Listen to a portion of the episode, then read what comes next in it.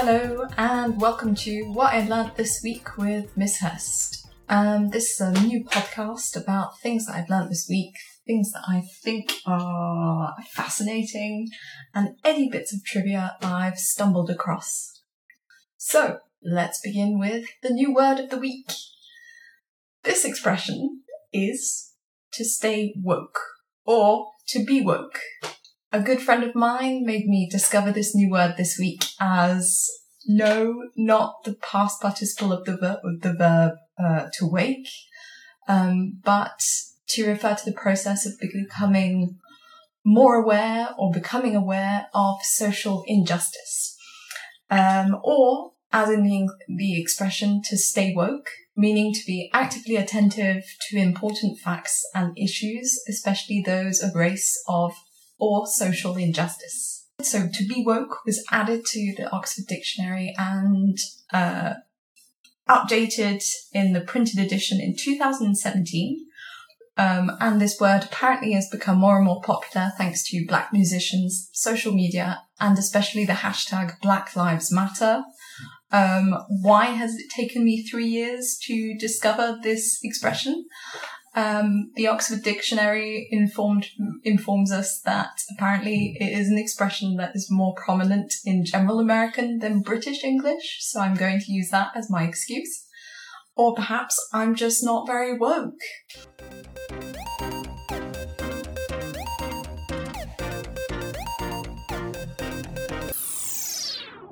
The other thing I learnt this week was a bit of dog trivia. Now don't laugh, I did say dog trivia. Um, due to the confinement, my family have been making quizzes for each other where every person creates a round of 10 questions on whatever category their heart desires. One family friend did a round on dogs. I promise you, the vast majority of us are not canine connoisseurs, and we obtained very low scores in this round. But we did learn some very fun dog trivia. Number one for the dog trivia is uh, the cartoon dogs Snoopy and Scooby Doo are inspired by real breeds of dog. Yes, um, two cartoon dogs, uh, both of them are inspired by existing breeds. Scooby Doo is inspired by the Great Dane, and Snoopy, who comes from the comic strip Peanuts, uh, is in fact a beagle. Yes, you are probably asking yourself exactly the same question as we did, but a beagle is brown and white. Yes, a beagle is brown and white, and Snoopy is black and white. But Snoopy first appeared in a comic strip in black and white print on October the 4th, 1950, which explains the lack of colour. Um, and after reading more into Charlie Brown, Snoopy, and the Peanuts comic, created by Charles Schulz, I came across this fun fact. After the 1967 Apollo 1 caught fire, NASA officials contacted Charles Schulz to use Snoopy as their safety mascot. So Charles Schulz drew up a badge for the Silver Snoopy Award, which was given to NASA employees for outstanding efforts in making spaceflight operations safer. Yes, you were given a badge in the form of Snoopy drawn by Charles Schulz himself if you were deemed to have contributed to making space flights safer.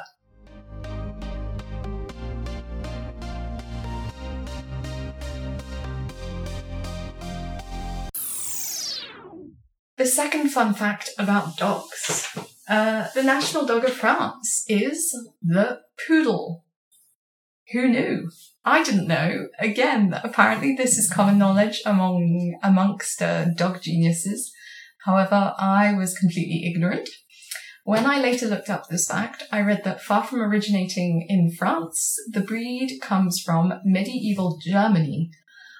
Right. Why medieval Germany? Because the breed was first bred as hunting dogs they have that thick cur- curly coat and uh, this coat is very water resistant. And so they were bred for actually not just hunting but duck hunting. Um, they would retrieve the unfortunate ducks that were killed during the duck hunt. Um, and this is where, intriguingly, the word poodle in English comes from. Because in German, you have the word Pudel, P-U-D-E-L, which means puddle. And the earlier name was Pudelhunden, literally meaning splashing dogs. And so when you hear the word puddle now, you can think of the word poodle and understand why we have called this dog the poodle. Another thing about poodles, um, this got me thinking, why do people cut a poodle's coat so that the poodle has big balls of fur around their paws or their knee, knee joints or just a pom-pom right at the tip of their tail? Um, and so I looked this up and most people think that this weird hairstyle originates from uh, the fashionable French, but uh, from when the dogs were used in French circuses. However, apparently the Germans are again behind this fashion faux pas. They cut the fur in this way for two reasons. First, because it kept the body and the joints warmer in the water. And secondly, to make the upper half of the dog's body more buoyant. Uh, another case of German practi- practicality over French fashion, perhaps. The third and final thing I learned this week was how to make cheese at home using vinegar and without animal cruelty. This sounds very um, strange, I know, but it's number week number six of the confinement here in France, and I found the time to try making my own cheese at home. I have a friend who has made several cheeses um, using rennet, présure in French. Um, he buys his rennet in the local chemists and so I went over across the road to purchase some rennet and try for myself. Uh, the chemist, however, told me he didn't have any in stock and he wouldn't be able to have any ordered um, because at the moment it just wasn't readily available. Which, of course, made me um, start pondering of alternative ways to make cheese without rennet and my other half stumbled across a re- recipe using vinegar. That's all, I promise. A carton of UHT milk and vinegar. Whether you use red wine vinegar or white vinegar, both work. Um, it's a very simplistic recipe that allowed us to make a delicious sort of soft ricotta cheese. Um, I would really recommend you look it up and give it a go at home. Anyway, whilst researching these alternative methods um, of how to avoid using rennet, I came across a lot of articles, um, vegan animal protectionist articles, um, denouncing rennet, denouncing the production of rennet, and accusing cheesemaking, traditional cheesemaking, of killing tons of baby animals. Why? Um, because rennet is produced from the enzyme called chymosin, which is found in the stomach lining of calves, ewes, and kids. No, not baby humans. We're talking baby animals. So we're talking about baby goats. Kids that get baby goats. Anyway, on the internet, you can find an array of pro-vegan articles, all content- condemning traditional cheese making as it requires the large scale massacre of baby animals. But let me put your mind at ease. Let's get the record straight. An animal is not just killed for cheesemakers to produce rennet. No, the whole animal is used in the meat industry and hardly any part of the animal goes to waste. But be aware that on the internet, uh, there are a lot of articles condemning, denouncing, and criticizing animal rennet.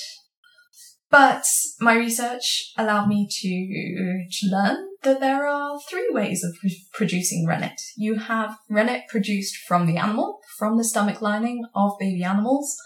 The second type is plant-based rennet, rennet, and the third type is genetically engineered rennet. Plant-based rennet um, is produced from a large number of plants, thistles, artichokes, nettles, um, etc. Basically, you soak the plant in water, which allows you to extract an enzyme that has similar properties to chymosin, um, which is which allows milk to thicken or coagulate, and then um, you can use it exactly like animal rennet to make cheese. However, um, apparently using plant-based rennet is trickier than using animal rennet because it can give the cheese an unfortunate bitter twang or unpleasant veg- vegetal aftertaste. Uh, the quantity of how much plant-based rennet is also harder to estimate. So to dose um, and make cheese with plant-based rennet is harder. As for the genetically engineered rennet, you could say it is a lifesaver. Um, due to the increased demand for animal rennet as people consumed and wanted to consume more cheese, genetically engineered rennet was the solution. It means we can produce rennet in a laboratory. Um, basically, the chymosin chromosomes are extracted from an animal's stomach lining then placed into yeast cultures, allowing the reproduction and the growth of new chymosin enzymes. An enzyme farm in a laboratory. Amazing. Apparently, um, these new enzymes are not considered to be uh, of, or not directly of animal production, of animal origin. They are considered to be a new generation of enzymes, and some would consider them to be vegetarian friendly. Although this topic is open to much debate and strict vegans or animal welfare activists remain adamant that this type of rennet is still of animal origin and relies on the killing of baby animals, albeit right at the beginning. Which leaves me to finish on my question of the week for you. Is cheese vegetarian? Let me know what you think in the comments area. Have a good week, stay home, and stay safe.